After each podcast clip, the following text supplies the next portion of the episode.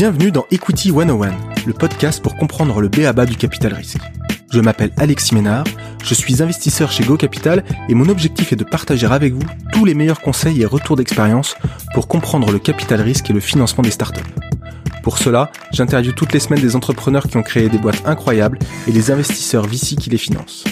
Si vous appréciez ce podcast et souhaitez recevoir toutes les semaines les nouveaux épisodes dans votre boîte mail, n'hésitez pas à vous inscrire à la newsletter sur equity101.io. Bonne écoute Bonjour à tous cette semaine, nous continuons la conversation de la semaine dernière sur l'investissement dans les biotech et dans la santé, avec Leila Nicolas, directrice d'investissement chez Go Capital. Dans l'épisode de la semaine dernière, le numéro 36, Leila nous a parlé des tendances dans les biotech, mais surtout elle nous a décrypté les phases clés d'un projet biotech, les phases précliniques et cliniques qui peuvent prendre jusqu'à 15 ans de développement. Dans cet épisode, nous allons nous intéresser plus particulièrement aux phases de financement. C'est parti euh, maintenant, j'aimerais qu'on puisse qu'on puisse aborder aussi la partie euh, investissement finalement. Euh, comment on fait pour investir dans une dans un projet biotech? Comment ça fonctionne? Euh, Est-ce que les tours de financement finalement suivent forcément les phases que tu as décrites, euh, c'est-à-dire préclinique, clinique phase 1, phase 2 hein Est-ce que ça suit ça ou est-ce que c'est trop simple et, et, dans ces cas-là, il faut le. Non, justement, c'est assez simple pour une fois. Alors, pour une fois, c'est assez simple. On va faire ça assez de façon assez logique. Euh, du coup, on a plusieurs types de VC finalement, des VC spécialisés euh, seed et amorçage, qui vont financer euh, le préclinique, on va dire. On va faire rester assez simple, mais ça va être ça. Dans, là, on parle vraiment euh, biotech, hein, euh, parce qu'en medtech, euh, c'est, on a aussi cette partie un peu préclinique, mais elle est, elle, est, plus courte. Donc, les, en amorçage, effectivement, c'est la partie préclinique. Et là, on vient en fait démontrer la preuve de concept du produit chez l'animal. Et du coup, ça, ça correspond aux investissements d'amorçage. Ensuite, on a la phase finalement de la série A, qui peut intervenir encore en préclinique, mais au niveau plutôt du préclinique réglementaire, on disait, c'est-à-dire qu'on a déjà validé la preuve de concept, euh, mais on vient juste financer la partie réglementaire. Euh, et là, c'est une série A qui peut intervenir, et là, on a des, des VC spécialisés là-dedans, hein, parce qu'ils n'interviennent pas en amorçage euh, au niveau préclinique quand il faut faire euh, valider au niveau animal, etc. C'est trop tôt pour eux. Donc, ils arrivent pour financer préclinique réglementaire, ou alors souvent, c'est plus classique, c'est qu'ils viennent financer à partir du moment où on a l'autorisation d'entrer en clinique. Donc une fois le préclinique finalisé. Donc juste avant la phase 1. Exactement. Au moment où on a eu euh, le tampon du préclinique réglementaire en disant c'est bon le produit, il peut, euh, il, il, est prêt, on peut déposer un dossier en, en clinique. Certains vont même demander qui est avant d'investir, qui est l'autorisation d'entrer en clinique. Et là, vraiment, on a des investisseurs un peu différents. Du coup, et après, série B, euh, oui. Et après, série B, euh, là, on est en général, on a déjà validé euh, chez le sujet sain. Euh, ils viennent ils viennent financer phase 2 finalement, les essais cliniques de phase 2, donc chez le sujet malade. Et après, les séries C sont en phase 3 souvent, en fait, les VC vont demander, c'est assez euh, basique, hein, vont demander euh, que certains milestones et points d'étapes clés et d'inflexion de valeur soient atteints. Et du coup, elles sont euh, liées forcément à ces étapes de développement. Ouais, je comprends, je comprends. Et, si on se focus un, peu sur l'amorçage, qui est un peu le cœur, euh, le, cœur de, de, métier aussi de, de ce qu'on fait euh, chez Go Capital, euh, à quel moment, euh, finalement, à quel moment un VC rentre dans un projet biotech en amorçage? Parce que ça a l'air simple quand tu le dis, mais finalement, j'imagine qu'il y, y, a des nuances. quelle maturité du produit? Est-ce que la société existe? Est-ce que l'équipe est complète? Est-ce que tu peux nous dire un peu à quoi ça ressemble un projet, un projet biotech qui peut être financé par du, en, en amorçage? Finalement? Alors, je dirais pas, euh, je distinguerais avancée scientifique et avancée dans la structuration du projet. Parce que du coup, ce qu'on voit beaucoup en biotech, finalement, c'est des projets qui sont pas encore des sociétés, qui sont euh, au niveau du labo, mais qui sont assez avancés en, côté scientifique pour se dire, allez, on crée une boîte et puis on investit dedans en tant que fonds d'amorçage.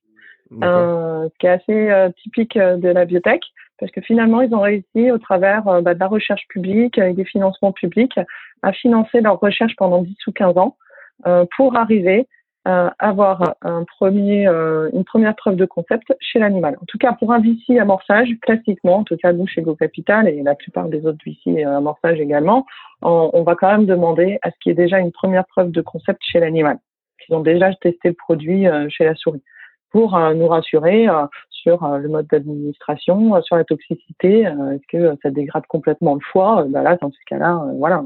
Est-ce que la... et puis aussi de durée de vie du produit dans le corps. Parce que si on injecte un produit, par exemple, et que au bout de 10 minutes, il n'y a plus rien dans le corps, ben, ça, ça ira pas beaucoup plus loin il faut pouvoir démontrer quand même euh, sur 24 ou 72 heures, entre 24 heures et 72 heures, que le produit est encore euh, dans, dans, dans le corps pour pouvoir agir.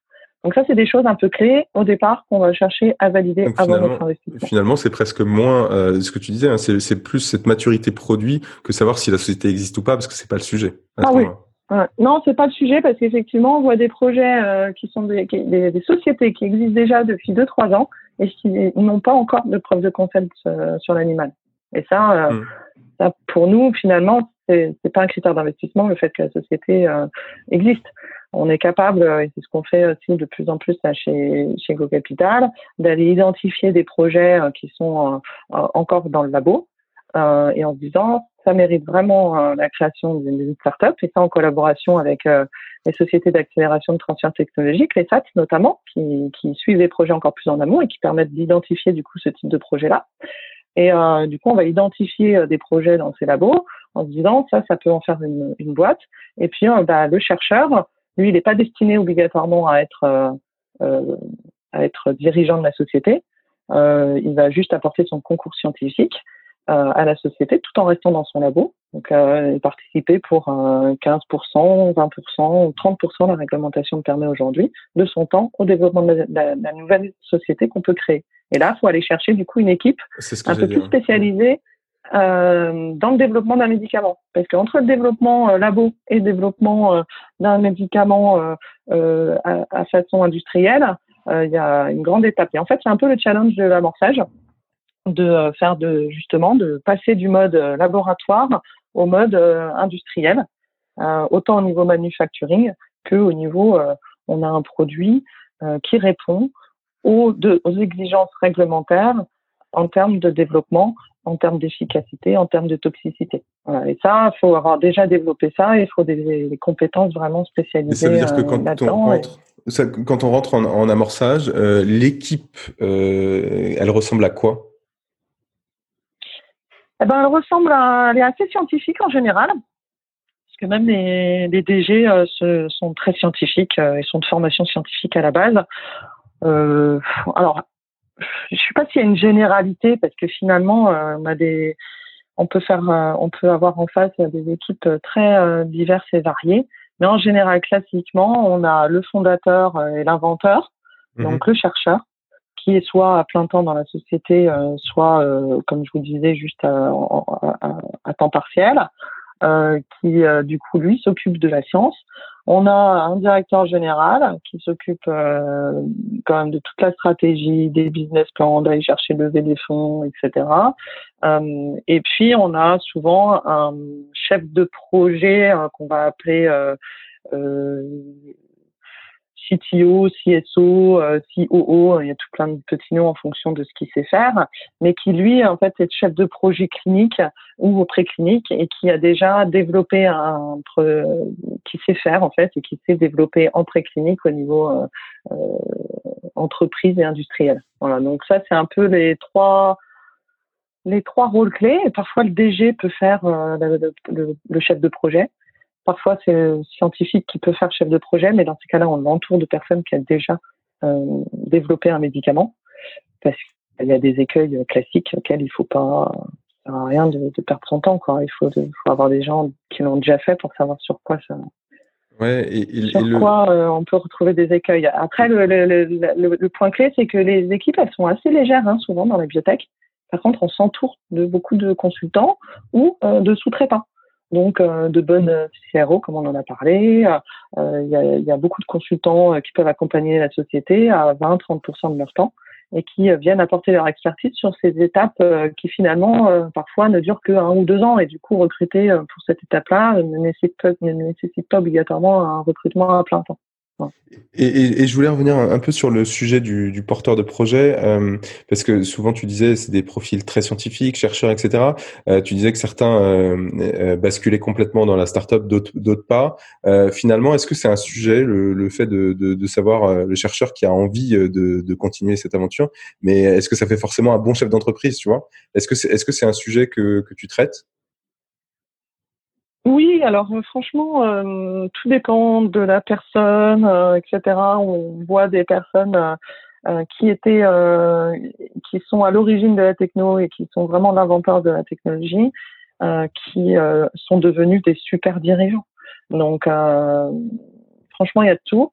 Après, en général, le, le cas classique, effectivement, c'est que la personne euh, scientifique euh, est plutôt euh, reste CSO, donc Chief Scientific Officer, directeur scientifique finalement de la, de la société, à temps plein ou à temps partiel. Voilà. Ça, c'est le cas le plus classique. Mais on n'en fait pas un critère, franchement, ça, ça dépend vraiment de la personne, ce qu'elle a envie. par contre, euh, en général, la personne fondatrice invente, qui a inventé la technologie, si elle se, euh, se décide de devenir DG, euh, on va quand même souvent la faire accompagner, ou alors faut qu'elle nous ait démontré euh, son sa capacité d'entrepreneur. Donc, on va souvent l'entourer de quelqu'un un peu plus business quand même. D'accord.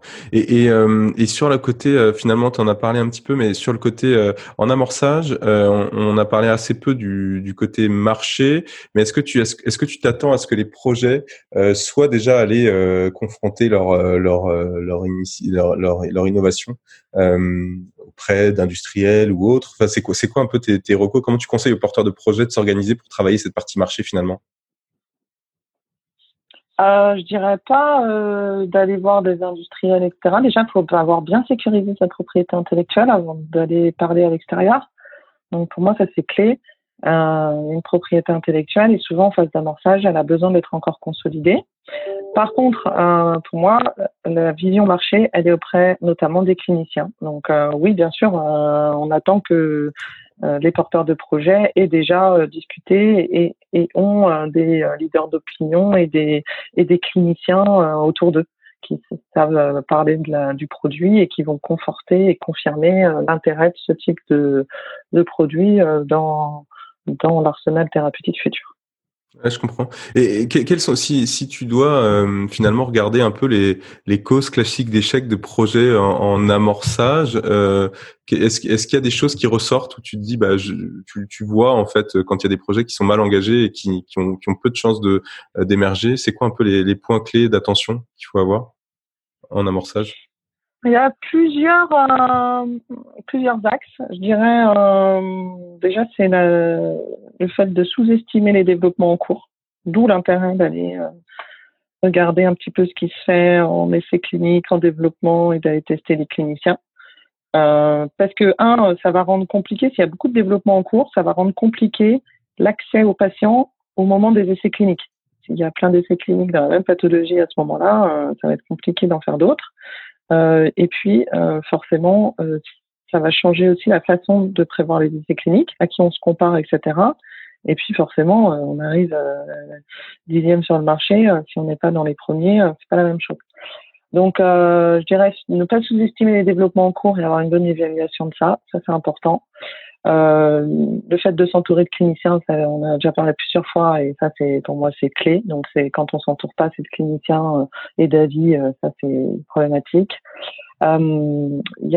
Après, malheureusement, ça c'est plus difficile de l'évaluer au départ. C'est les problèmes qu'on peut rencontrer au niveau réglementaire qui vont du coup être des blocages, un refus d'entrée en clinique, euh, euh, de, de demande d'essais complémentaires qui du coup demandent un financement complémentaire et un délai complémentaire. Et quand on parle de délai, on n'est pas sur un test qui dure un mois, on est souvent sur des délais qui du coup reculent d'un an ou deux ans. Donc là, ça devient compliqué au niveau financement. Et après, je dirais, le, le, une des causes des échecs également, euh, souvent qu'on rencontre, c'est qu'on recrute trop tard les bonnes compétences. Donc, euh, en, medtech ou en biotech. Hein. En medtech, il y a une compétence clé qui est euh, la compétence réglementaire.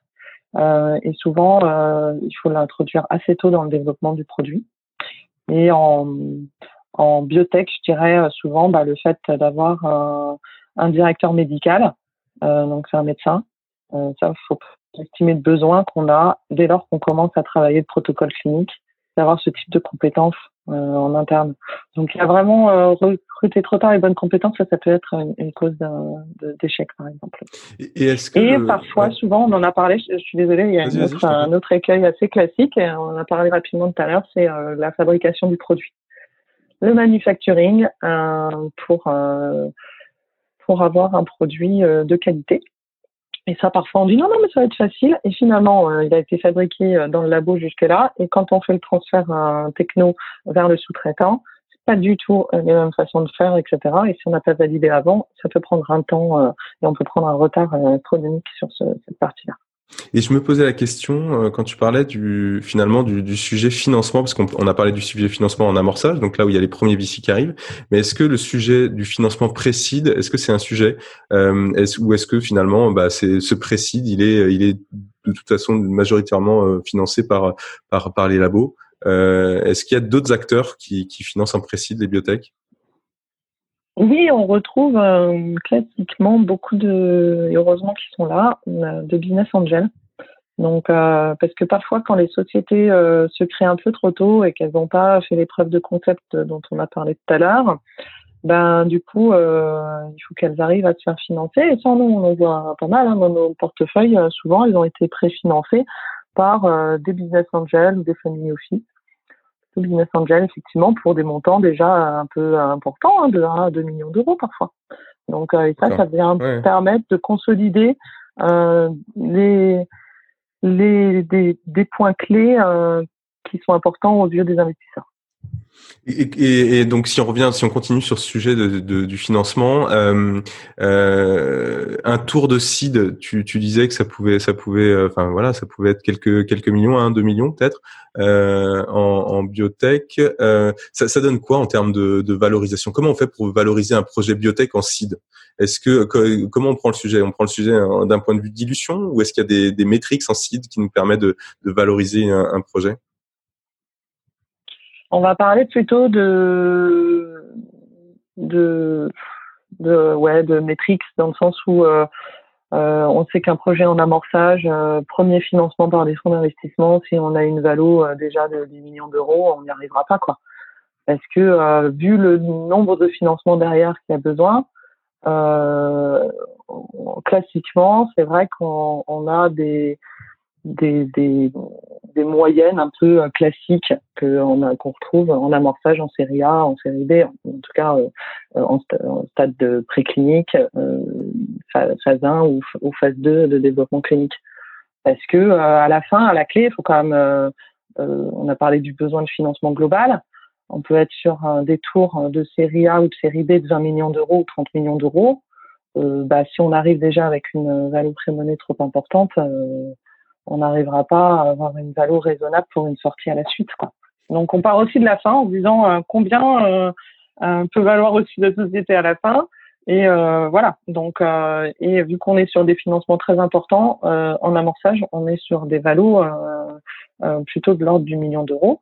Euh, voire moins, euh, voire euh, deux à trois max, parce que sinon. Donc du coup, est-ce que, ouais, est-ce que, est-ce que, excuse-moi, mais est-ce que du coup on regarde, on regarde en, dilution tour après tour, c'est c'est ça que qu'on qu'il faut qu'il faut avoir en tête pour regarder. Euh, parce qu'au-delà au-delà du, du montant de la valo, ça dépend du, de la taille du tour. Donc euh, finalement, est-ce que c'est pas plus pertinent de regarder en pourcentage de dilution à chaque phase?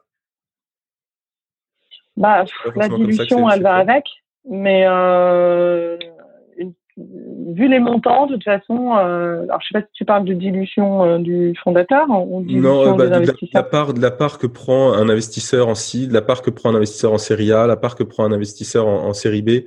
Est-ce que tu as des, as des, des grands Oui, forcément. Euh, bah, pour un amorçage, euh, si forcément dès le départ on n'a que 5% ou 10% de la société, il va avoir un problème de dilution effectivement au fil de l'eau vu les montants qui sont à lever après.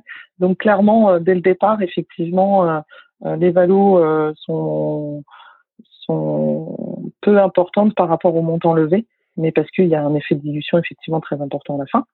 Euh, mais c'est surtout aussi en termes de valorisation pré-monnaie et post-monnaie de société qu'il faut qu'il reste logique parce que une société qui va aller chercher 15 millions en série A, euh, elle peut pas, elle peut pas valoriser trop cher, sinon il n'y a pas de crédibilité. Je veux dire, s'il n'y a pas d'essai clinique encore et de preuves de concept clinique, si la société valorise déjà 20 millions d'euros, il y a un souci.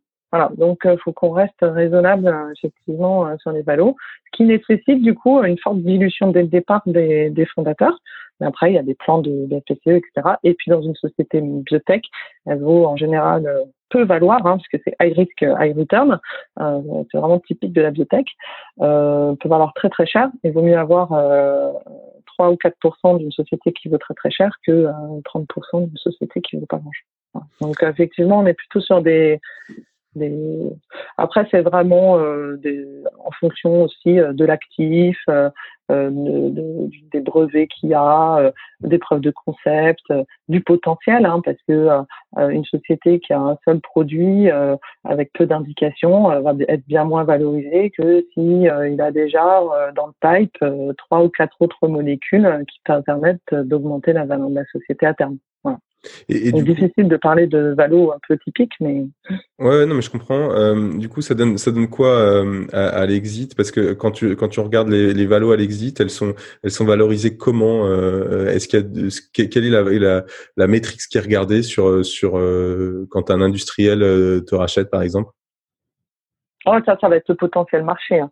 Donc, en fonction de l'indication, du nombre de patients à traiter et à quel moment où se place le produit dans l'arsenal thérapeutique? Est-ce qu'il est en première ligne de traitement ou en troisième ligne? C'est-à-dire que euh, après avoir déjà euh, le patient a déjà reçu un premier traitement un deuxième traitement, on va évaluer le nombre de patients. Donc ça, il y a plein de sociétés qui font pour faire des, des des méthodes de value là-dessus, hein, finalement, qui permettent du coup de définir le potentiel marché avec une estimation d'un prix, d'un remboursement, donc forcément, il y a plein d'hypothèses là-dedans qui sont prises et qui permettent du coup euh, de faire des estimations euh, marché.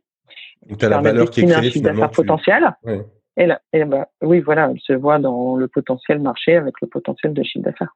Et j'imagine qu'il y a aussi après des comparables aussi, que tu regardes un peu les, les, les, transactions qui ont eu lieu sur des, sur des choses un peu comparables qui permettent aussi de, de faire une autre lecture. Ouais, oui, tout à fait. Alors, euh, comparable dans le domaine. Après, c'est toujours difficile de comparer parce que euh, le portefeuille produit est très différent en fonction des, sociétés.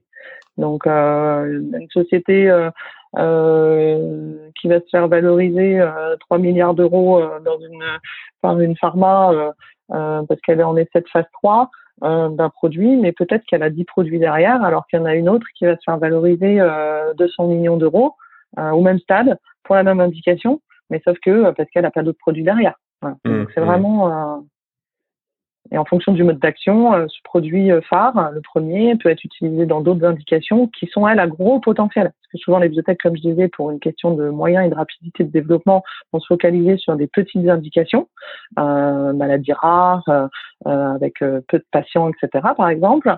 Mais par contre, c'est une preuve de concept. Ça veut dire qu'elle va démontrer que son produit est, est safe euh, et, euh, et euh, du coup est efficace dans cette indication-là, qui a un certain potentiel hein, déjà, déjà important, mais avec peu de patients. Mais par contre, on sait que ce produit-là, la, biotech a démontré en preuve de concept préclinique, voire une première preuve de concept clinique dans une autre indication à très fort potentiel, où il y a beaucoup plus de patients, où l'industrie pharma, c'est là où ils voient la patte du gain. D'accord, c'est clair. C'est clair. Et pour un VC qui rentre en seed, euh, bah, il, ne va pas rester. Euh, généralement, les fonds sont, des fonds euh, qui ont des durées de vie limitées, on va dire une dizaine d'années. Un, fonds qui rentre en seed, il sort quand? C'est quoi le meilleur moment pour sortir? Et, qui est-ce qu'il rachète? Alors classiquement, et nous dans nos thèses d'investissement en tant que fonds d'amorçage, qu'on va chercher, c'est qu'on nous on finance le préclinique, comme je disais, au moment du préclinique, donc au moment des essais chez les animaux. Euh, et euh, on va essayer classiquement, il y a beaucoup de deals qui sont à partir de, des essais de phase 2, donc euh, des deals pharma, de cession complète de la société ou d'une partie de rachat d'une partie des actions de la société qui permet du coup de là sortir les premiers investisseurs ou la totalité des investisseurs. D'accord. Donc en général, on va aller chercher en preuve de plutôt le plus classique. Après, il y a des pharma qui commencent euh, et qui font des gros deals déjà même en préclinique. Hein. Donc finalement, il y a une sortie qui peut aller très vite au bout de trois ans et on est encore en clinique, on a juste l'autorisation d'entrer en clinique et là, la pharma est intéressée. mais le plus classique qu'on va chercher dans nos investissements, effectivement, c'est une fois qu'on a démontré une première preuve de concept chez l'homme dans les patients malades, avec un, un petit peu d'efficacité et beaucoup de, de safety, de non-toxicité. Et à partir de là, là, les, les deals industriels commencent euh, de façon importante, d'où une activité de business développement qui a commencé assez tôt et qui n'est pas sous-estimée aussi dans les projets biotech. Euh, dès lors qu'on rentre en, ouais, qu'il faut intégrer dès lors qu'on rentre en clinique à peu près euh, et d'avoir euh, une compétence en interne et qui va aller commencer là à discuter avec les pharma et les industriels. Avant, c'est trop tôt souvent. Ok, ok. Et je voulais qu'on parle aussi un petit peu de la, gouvernance. On a parlé un petit, tu as abordé le sujet tout à l'heure, tu as parlé de conseil scientifique ou de board scientifique. Alors qu'est-ce que c'est qu'un conseil scientifique? À, quoi ça sert et pourquoi c'est déterminant euh, d'avoir ce type d'organe dans, dans, une biotech? Ouais, en fait, on parle de, de, de board scientifique, il y a aussi le conseil, euh, le board clinique. Donc c'est deux. On commence par un board scientifique où là on va on va s'entourer d'experts, euh, euh soit scientifiques propre purement labo, euh, soit de cliniciens aussi, mais qui ont une activité de recherche à côté. Et parce que là, on va plutôt euh, challenger un peu la recherche fondamentale, euh, chercher de nouvelles indications, des améliorations du produit, des nouveaux produits, donc vraiment plus recherche, R&D. Euh, et à côté de ça, à partir euh, du stade préclinique un peu avancé, euh, peut-être un an avant l'entrée en clinique, souvent on constitue aussi un board clinique.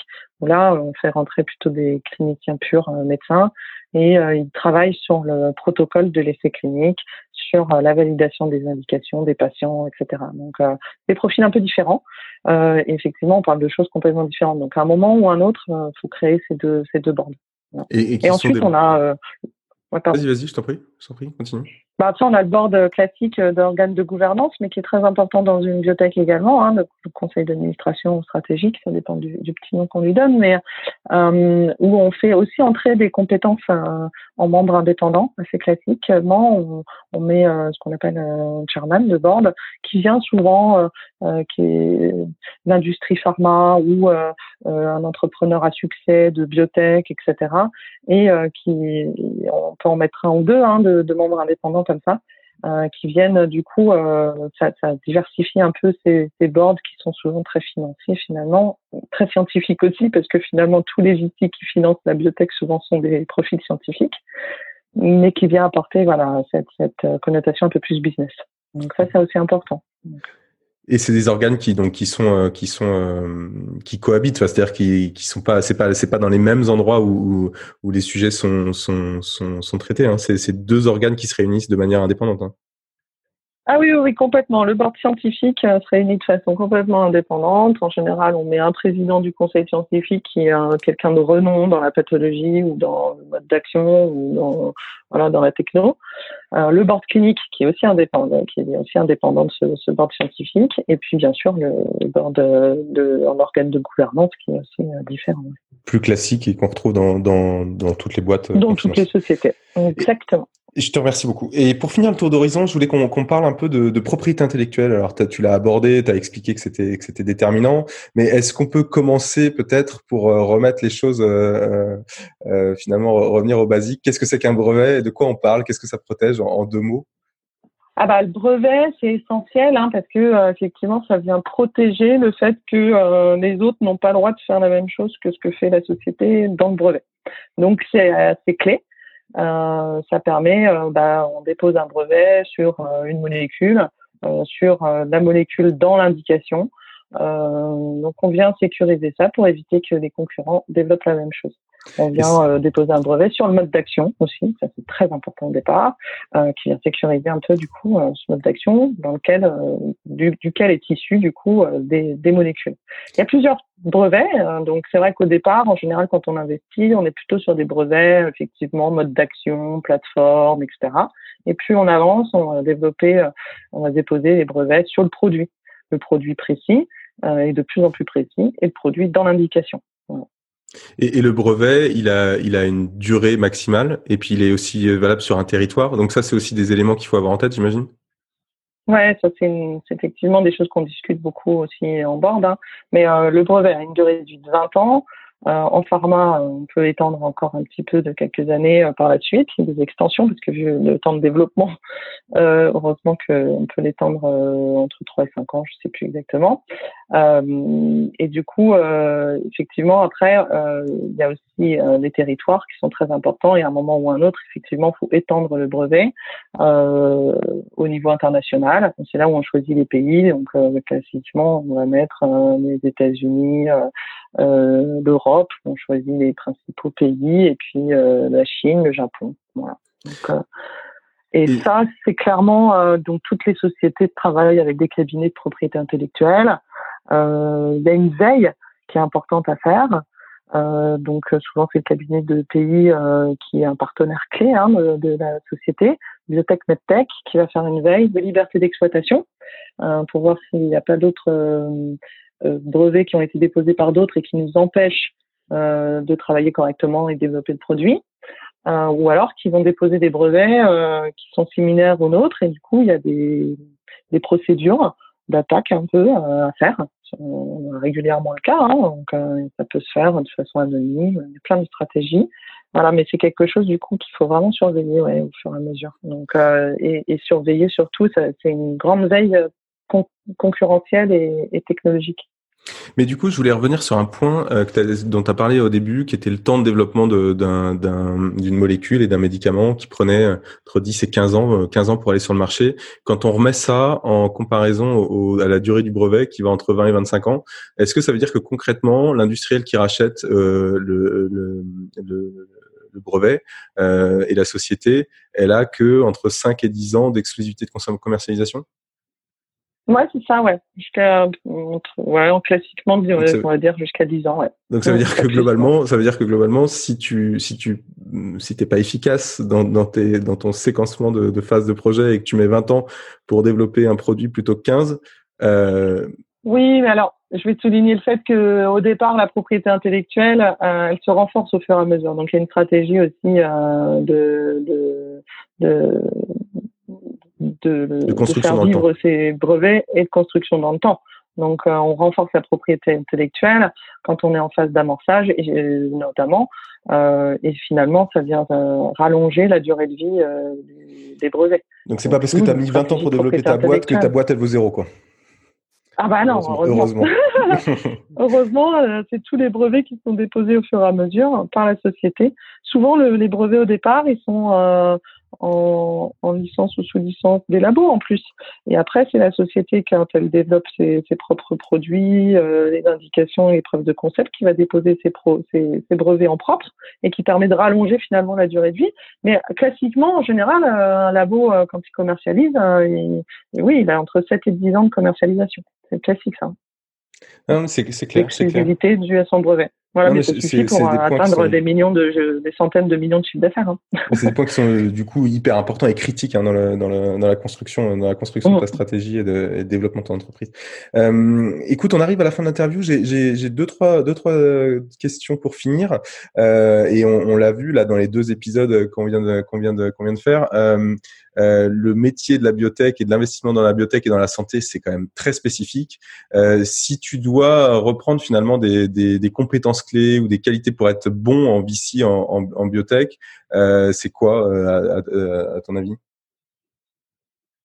Je sais pas si c'est vraiment euh, différenciant par rapport à, à d'autres secteurs, parce qu'à mon avis, euh, le fait d'être patient et agile, euh, on retrouve ça dans, comme qualité euh, même ailleurs et en dehors de la medtech et de la biotech. Mais le patient quand même, parce qu'effectivement, avec les problèmes réglementaires et la durée de, de développement, il faut l'être.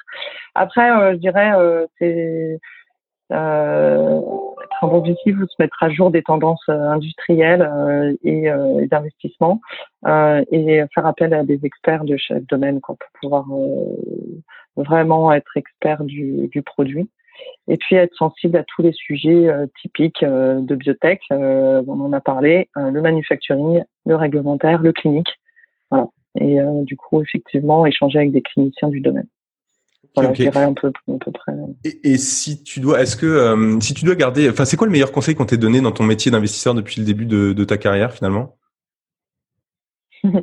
Euh, Je dirais, euh, tu vas peut-être le reconnaître, ah, c'est euh, anticiper. Ouais, anticiper les différentes étapes et les différents points au fil de, du développement. Euh, je dirais aussi, il y en a plusieurs hein, des conseils. L'anticipation pour un VC, je pense que c'est ultra important, mais aussi savoir analyser la situation et prendre du recul, rester pragmatique, et puis bien s'entourer pour moi, c'est les trois conseils euh, importants. Écoute, euh, Leïla, j'étais vraiment. Et qui sont clés. C'est les conseils qu'on a pu me donner et qui sont clés pour moi. Bah écoute, euh, merci beaucoup Leïla, j'ai vraiment été ravi de faire cet épisode avec toi, enfin ces épisodes du coup. merci beaucoup d'être passé dans, dans Equity 101.